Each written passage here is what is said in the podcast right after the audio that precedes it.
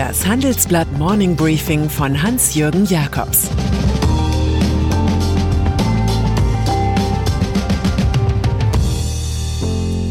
Guten Morgen allerseits. Heute ist Donnerstag, der 13. August, und unsere Themen sind Söder versprach zu viel, wie Kamala Harris loslegt, Neues von Dr. Gutenberg, im Folgenden hören Sie eine kurze werbliche Einspielung. Danach geht es mit dem Morning Briefing weiter. Dieser Podcast wird präsentiert von Datev. Als Partner des Mittelstands unterstützt Datev gerade jetzt in der Corona-Krise, gemeinsam mit den Steuerberatern. Ganz nach dem Motto Corona gemeinsam bewältigen. Aktuelle Infos zu wichtigen Themen gibt's im Unternehmermagazin Trialog unter www.trialog-magazin.de. Corona-Desaster in Bayern. In der Causa Corona war Markus Söder immer sehr schnell, viel zu schnell offenbar für seinen bayerischen Staatsapparat. Die elefantöse Ministerpräsidenten-PR von der Einzigartigkeit freiwilliger Tests an den Grenzen Bayerns, verbunden mit der Garantie schneller Ergebnisse, erweist sich als Rohrkrepierer. Söders Gesundheitsministerin und CSU-Parteifreundin Melanie Hummel musste gestern Abend Spekulationen bestätigen, dass von 60.000 Reiserückkehrern noch 44.000 auf ihr Testergebnis warten. Darunter sind mindestens 900 positiv Getestete, die womöglich in der Zwischenzeit andere angesteckt haben. Es gebe nichts schön zu reden, das ärgere sie massiv, erklärt Hummel.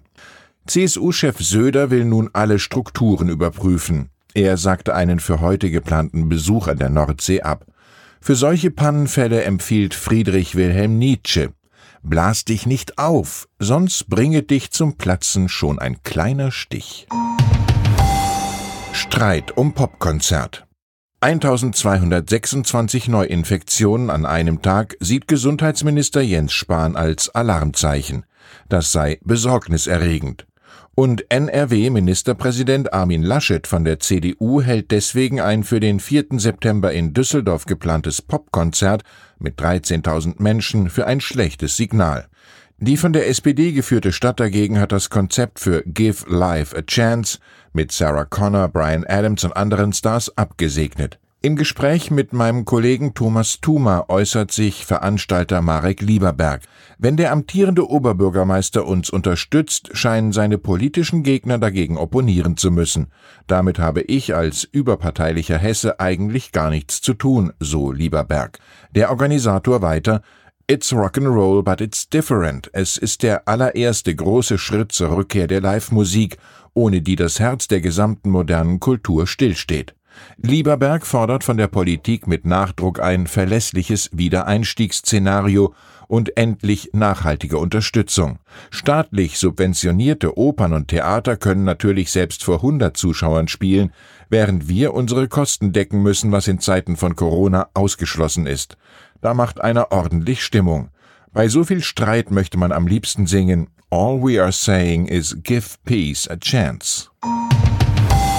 Kandidatenteam Biden-Harris. Es war die erste gemeinsame Show des Duos, das die USA von Donald Trump befreien will. Der demokratische Präsidentschaftskandidat Joe Biden stellte in Wilmington im US-Staat Delaware seine Vizekandidatin Kamala Harris vor. Er habe sie gebeten, ihm immer die Wahrheit zu sagen und die letzte Stimme im Raum zu haben, erklärte der frühere Vizepräsident. Man werde einen genauen Plan gegen die Covid-19-Gefahr präsentieren. Die kalifornische Senatorin Harris, die Stimmen von Frauen und Schwarzen zuführen soll, rief in Delaware aus, ich bin bereit, mit der Arbeit zu starten. Trump hinterlasse Amerika und seinen Ruf in Tatters, also ruiniert. Von allen Titeln, die sie erreicht habe, käme der wichtigste von ihren Stiefkindern, Momala. Ich bin sicher, mit Momala wird in diesem Wahlkampf zu rechnen sein. Klage gegen Google volle Breitseite von deutschen Start-ups gegen den Google-Mutterkonzern Alphabet. Die Chefs von Get Your Guide, Trivago, Flix Mobility, Omio und Home2Go schreiben in einem Positionspapier, Google stiehlt Inhalte und Daten von seinen Partnern im Reisemarkt, um mit ihnen in Konkurrenz zu treten. Stärkster Tobak also. Mit solchen Aussagen stellen die deutschen Unternehmer den Google-Chef Sundar Pichai als Lügner dar. Der Manager hatte jüngst vor einem Ausschuss des US-Kongresses ausgeführt, Google habe es schwer im umkämpften Reisemarkt. Für Home-to-Go-Chef Patrick André missbraucht Google seine Marktmacht.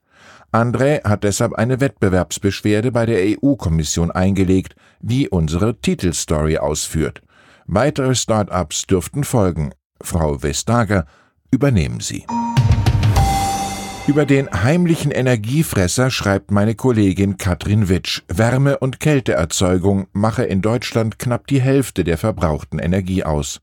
Dabei redet man bei der Energiewende meist nur über Strom und Verkehr. Strom ist ein Teil des Energieuniversums, Wärme aber ein viel größerer, sagt Christian Thiel, der das norwegische Start-up Energy Nest leitet. Er bietet Spezialspeicher an, die grünen Strom in Wärme umwandeln oder Abwärme speichern. Die neu gegründete Siemens Energy hat jetzt eine Partnerschaft mit den Norwegern geschlossen. Prozesswärme ist der Motor der Industrie, sagt Fabian Jäger-Gildemeister vom Umweltbundesamt. So richtig herumgesprochen hat sich das aber noch nicht. Wirecard-Flüchtiger als mutmaßlicher Krimineller macht Jan Marsalek genauso Karriere wie einst im Konzern Wirecard, dem Potemkinschen Dorf der globalen Finanzszene. Der abgetauchte Ex-Vorstand wird nun sogar von Interpol und dem Bundeskriminalamt BKA gesucht. Laut BKA werde Marsalek verdächtigt, Bilanzsumme und Umsatz von Wirecard aufgebläht zu haben. Er habe die Firma so bei Investoren und Kunden attraktiver machen wollen. 3,2 Milliarden Euro seien höchstwahrscheinlich weitgehend verloren. In dem ZDF-Ganoven-Findungsklassiker Aktenzeichen XY ungelöst wurde ein Fahndungsplakat gezeigt, das den selbsternannten Geheimagenten Marsalek sowohl mit Vollbart als auch glattrasiert zeigt. In Russland allerdings, wo er sich aufhalten soll, wird das ZDF eher selten geschaut. Sumner Redstone eine der größten Merkwürdigkeiten war, dass Sumner Redstone im hohen Alter neben vielen anderen Sachen auch das junge Musikfernsehen MTV dirigierte. Da saß man ihm in seinem New Yorker Wolkenkratzer gegenüber und lachte mit dem Medienmogul darüber, dass es ihm nicht gelungen war, seinen persönlichen Favoriten Tony Bennett im Programm unterzubringen. Das war lange bevor der betagte Sänger mit Lady Gaga oder Amy Winehouse musizierte. Der Jurist Redstone hat aus den Drive-In-Kinos seines Vaters ein wahres Imperium gemacht, zu dem die Filmstudios von Paramount, der TV-Sender CBS und der Verlag Simon und Schuster gehören. Content ist King, predigte er. Nun musste er am Ende doch die eigene Aussage, ich beabsichtige für immer zu leben, korrigieren. Redstone, der erst 2016 zum Rücktritt gezwungen wurde, ist am Dienstag im Alter von 97 Jahren gestorben. Karl Theodor zu Guttenberg. Und dann ist da noch Karl Theodor zu Guttenberg, der gefallene Star der CSU, der 2011 in die USA auswich, nachdem die Universität Bayreuth ihm den Doktortitel wegen zu vieler Plagiate aberkannt hatte. Jetzt hat der Ex-Bundesminister für Wirtschaft und Verteidigung noch einmal promoviert, diesmal richtig. Die akademischen Ehren erwarb er sich 2018 an der britischen Universität Southampton zum abendfüllenden Thema Analyse vom Wesen, Umfang und Bedeutung des Korrespondenzbankenwesens und seiner Anwendung in historischen Präzedenzfällen und ausgewählten Fallstudien. Das Nutzen der zweiten Chance verdient Respekt. Doch größere Hoffnung müssen sich KT-Fans abschminken. Er habe in Southampton aus persönlichen Gründen promoviert und nicht für die Öffentlichkeit. Grund war danach erst recht nicht für ein politisches Comeback, das ich gewiss nicht mehr anstrebe, sagte Dr. Guttenberg der Funke Mediengruppe. Ich wünsche Ihnen einen angenehmen Tag als Präzedenzfall für Lebensglück. Es grüßt Sie herzlich Hans-Jürgen Jakobs.